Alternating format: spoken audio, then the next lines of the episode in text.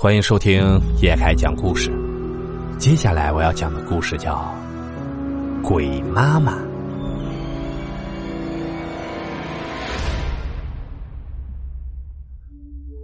这是很多年以前啊，发生在香港的一起事件。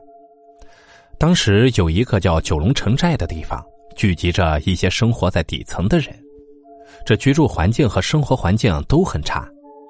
城寨中啊，常年散发着难闻的气味。居住在那里的人呢，时间久了也习以为常了。而在其中一栋大厦四楼的住户啊，却被另一种更为难闻的气味困扰着。啊，这怎么那么臭啊？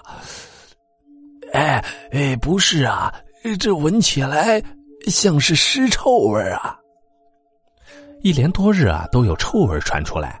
而且啊，是越来越臭，而那臭味的来源呢，就是四楼的一个住户，呃，就是那一户啊。一个女人带着两个女儿住在那里，呃，好几日没见屋里有人出来了，啊，咱们报警吧。但是邻居啊，已经很多天没见他们出过门了，于是啊，就选择了报警。警方赶到以后啊，也闻到了强烈的腐臭味这真的好臭啊！警察有人吗？本来啊想敲门进去查看一下，结果这门是开着的。门打开之后，腐臭味变得更加浓烈，让人作呕。警员心中有不祥的预感，这屋内啊，可能是死人了。可进屋之后，却发现屋里有两个小女孩。于是啊，警员便问他们父母在不在家。呃，小妹啊，你爸妈在家吗？啊，妈妈煮饭累了，去休息了。这其中稍大一点的女孩说：“妈妈在休息。”啊，能叫她出来一下吗？妈妈煮饭累了，去睡了。警员就想让女孩把妈妈叫出来处理一下屋里的臭味，可女孩却说妈妈刚去休息，不想打扰。而警员也闻到了，在臭味中还混有米饭香，在一旁的桌子上也确实有刚出锅的腊肉饭。呃，我进去看一下妈妈啊。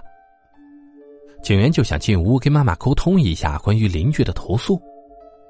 推开破门，就看到有人躺在床上。有邻居投诉有臭味传出来，您能不能清理一下？警员说明了来意，但床上的人并没有回应。你你好啊！警员又往前走了几步，叫了一声，但是很快啊，就发现不对劲儿了。地上的拖鞋上有很脏的水，床上也有，还散发着臭味。你你还好吧？警员又叫了几声，也没有回应。太太，太太，他走到跟前，结果吓了一跳，这床上的人早就死了，身体已经肿胀，开始腐烂了。警员立马叫了增援，经检验，已经死了一周以上。而那两个女孩跟尸体共同生活在一起，还坚称妈妈并没有死。还每天起身煮饭给他们吃，而经过测试啊，即便年纪稍大一点的女孩也不会做腊肉饭。那么究竟是谁每天给他们做的腊肉饭呢？好了，故事到这里啊就结束了，感谢您的收听。咱们只听故事，切勿迷信。如果你喜欢叶凯的故事啊，请帮忙订阅加关注。